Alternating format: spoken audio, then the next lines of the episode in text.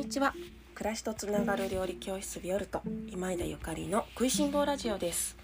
このラジオは岡山県岡山市にキッチンスタジオを持つビオルトがお送りする食いしん坊の食いしん坊による食いしん坊のためのラジオです。お料理のこと暮らしにまつわること美味しい未来につながるお話を岡山県より配信しております。食いしん坊ラジオでは皆様の食にまつわるご質問やご相談をお受けしております。今日の晩ご飯何にしようというようなお悩みからお料理に関するご質問などお聞きいただいております。音声配信のメッセージ機能やホームページ SNS などからお知らせください。皆様からのメッセージやリクエスト楽しみにお待ちしております。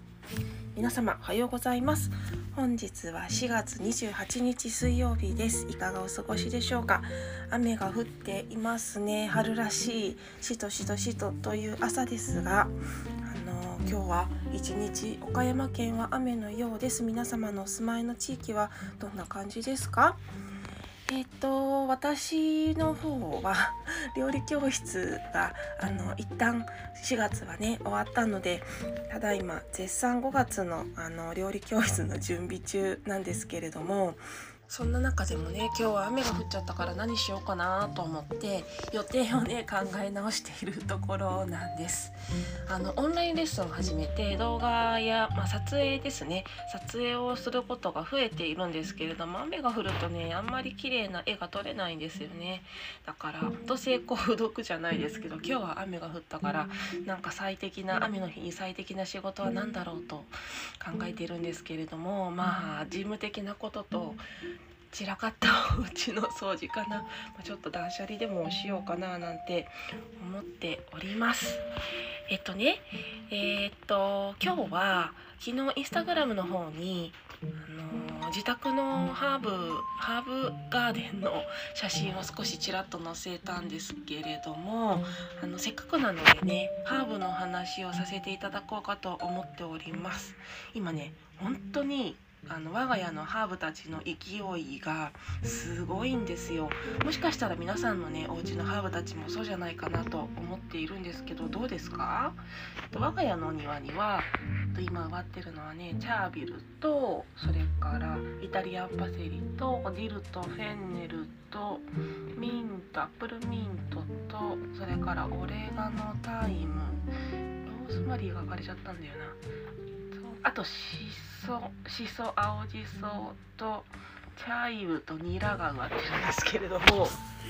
ちょっと昨日はねあのちょうど近所にある岡山のあの自然食品店自然食の商品がいっぱい売っているコタンにお買い物に行ったついでにもうねバジルとかが出てたので苗がね出てたから早っと思って今年早っと思いながらもうバジル大好きなのでバジルの苗をねいくつかとそれからブラックミントブラックミントの苗を買ってきました。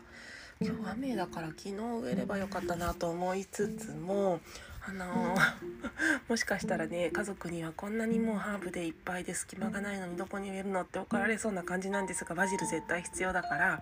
どこかでバジル植えなきゃと思っているんですけれども今ちょうどねあのこういう苗をあの植えたりするのにいい季節ですね。料理教室ではねオンラインサロンをしてるんですけれどもオンラインサロンではねあの何をしているかっていうとまあその普段の料理教室の延長線上にあるお料理のお話からそれから、うんと、たまにね鳥を特別お取り寄せみたいなことをしているんですよ。なかなか手に入らないものとかあの手にあの個人的に買いたいけどちょっと送料が高くかかってしまいそうなものとかねみんなで買うと安くなるものとかをあの私が私のおすすめをねオンラインサロンの方でみんなと一緒に共同購入みたいなことをよくしているんですけど去年はねその中でハーブの苗を一緒に買わないみたいなことをしたんですよ。今年もどう需要があるかな？もしオンラインサロンでにご入とご参加の方でねメンバーの方で今年も買ってっていう方がいっぱいいらっしゃったら共同購入するのでまたリクエストしてください。えっとね私がいつもハーブを買うのは、えっと、先先ほども申し上げました岡山のコタンっていうえー、自然食品店で買うものとそれはねあのワッカファームさんっていう瀬戸内市の方で自然栽培で農業されているワッカファームさんの、えー、苗なんですけれどもそれとね高知の丸福農園さんっていうハーブ専門のね農家さんの、えー、苗をよく買います。とどちらもうん、なんか雰囲気が全然違うんですよ。まあ、ワッカさんはお野菜もすごいたくさん育てているしすごい野生的なあの感じでね、まあ、そその力強さが大好きで丸福さんはねなんか、うんと、丸福さんも勇気なんですけれども優しさ強い優しさがあるっていうかね。なんかあのハーブ専門農家さんなので強い優しさのある中でも品種もめちゃめちゃいっぱいあるしね。知らないあのハーブ珍しいハーブも取り揃えられているのでこれも私いつも要チェックなんです。もしハーブあの大好きな方は概要欄にリンク貼っておきますので見てみてくださいね。ゴールデンウィークに植えたりするのいいと思います。でそのハーブのねあのー様子がね今すごいモリモリしててもう毎日花壇というかハーブガーデンを見るたびにあなんか元気出すけどもうすごいなもう食べないとなっていう焦りを感じるほどなんですけれども今ほとんどのね子たちが花を咲かせようとしていますね。ジャビルなんかは白いレースのような花が咲いてたりフェンネルはフェンネルはまだこらえてますけどディルはもうね黄色い花が結構咲き始めてて花が咲いちゃうとねあのー、ハーブたちね様子がすごい変わってきちゃうんですよね。ちょっと強めになってくるしやっぱりお母さんお母さんなんだなって思うんだけどなんか花が咲くとお母さんお父さんになる感じがしてなんかその植物自体も強さを増す増すので増すのでね。調理に向いてるかっていうと向かなくなってきてしまうものも多いから花咲かないでと思って慌てて花の部分から私取っちゃったりするんですけどそうもうちょっとビルは咲いちゃったなと思って残念でいるけどそれからえそうイタリアンパセリもね今あの花のつぼみがいっぱいできてるので焦ってるところです。今年は気候がねやっぱり今年は今年もかあったかいのでね花の咲くスペースが早い早いよね。うん早いね。なんかもうちょっとゆっくりあのお天気というか気候が夏に向かって進んでくれればハーブを楽しめる季節も長くなるような気がするんですけどこれだけ気候の移り変わりが早いとすぐに花が咲いてしまうのでせっかく冬の間じっとしてたハーブたちもね冬の間はそんなに楽しめない部分も多いけどうーんちょっと待ってって感じ、まあ、ただそのお花がね咲くとすごくあの綺麗ですしね目にも綺麗ですしそしてそのお花もねもちろん食べられるあのエディブルフラワーなわけですからお花の部分をサラダに添えたりとかそれからまあなんだろうもうサラダじゃなくても何でもいいですけどねデザートに添えたりとかいろいろできるのもハーブを自分で育てる楽しさの一つでもあります。あのハーブのねお花私もよく咲いているとお料理教室で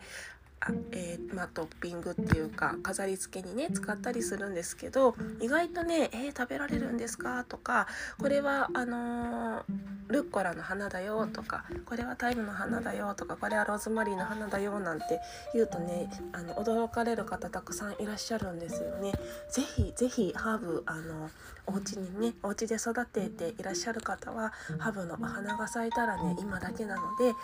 サラダにのせていただけたらいいなと思っております。これからこれから植えるといい、あのー、ハーブたちはやっぱりバジルとか、まあ、夏物ですね。夏物。まああのー、夏物冬物ってやっぱりハーブにもありますのでね。今だったらやっぱバジルですね。バジルとかしそとかミントとかそういう夏に食べると美味しいものが多いかな。意外とね秋の方は植えるとあの植える品種が多い気がするんですけどやっぱりね日本の夏はめちゃめちゃ暑いのでこの暑い夏に耐えられるハーブじゃないとねせっかく植えてもダメになっちゃうからやっぱ今絶対植えてほしいのはシソとそれからバジルですかね。しその方はね結構こぼれ種で大きくなるので私はもうあのしそ1回冬の間ね消えましたけどカーブガーデンから消えましたけどよーくあのー、土の上を見るといっぱいしそみたいな芽がね出てきててでそれ私いつも見るの好きなんだけどこれ何のあの芽が出てきたんだろうと思ってコショコショコショって手で触って嗅ぐとあしその香りがするのであこれやっぱしそなんだと思ってまあいっぱい入ってるけど生き延びるのはどの子だろうと思いながらねその自然の超自然なしそたちの生命力のね何楽しみに育つのを楽しみにしているところなんですね。えっとハーブをねサラダに入れてゴールデンウィークなんかは食べようとあの張り切っている私ですけれどもサラダの美味しい作り方もラジオでお話ししてほしいなっていうようなリクエストいただいておりますのであの近日中にね連休に間に合うようにサラダの美味しい食べ方なんかもお話できたらいいなと思っております。まあ今年のゴールデンウィークも去年と変わらずあんまり外にあの長い長くね遠くにお出かけすることが難しそうですので、まあ、お部屋の掃除をしたりお料理をいっぱい楽しんだりとかあとはまあハーブのねハーブの植え替えとかお手入れなどをして皆様も楽しまれてはいかがかなと思います。それでは今日も美味しい一日をお過ごしください。暮らしとつながる料理教室ビオルト今井でゆかりでした。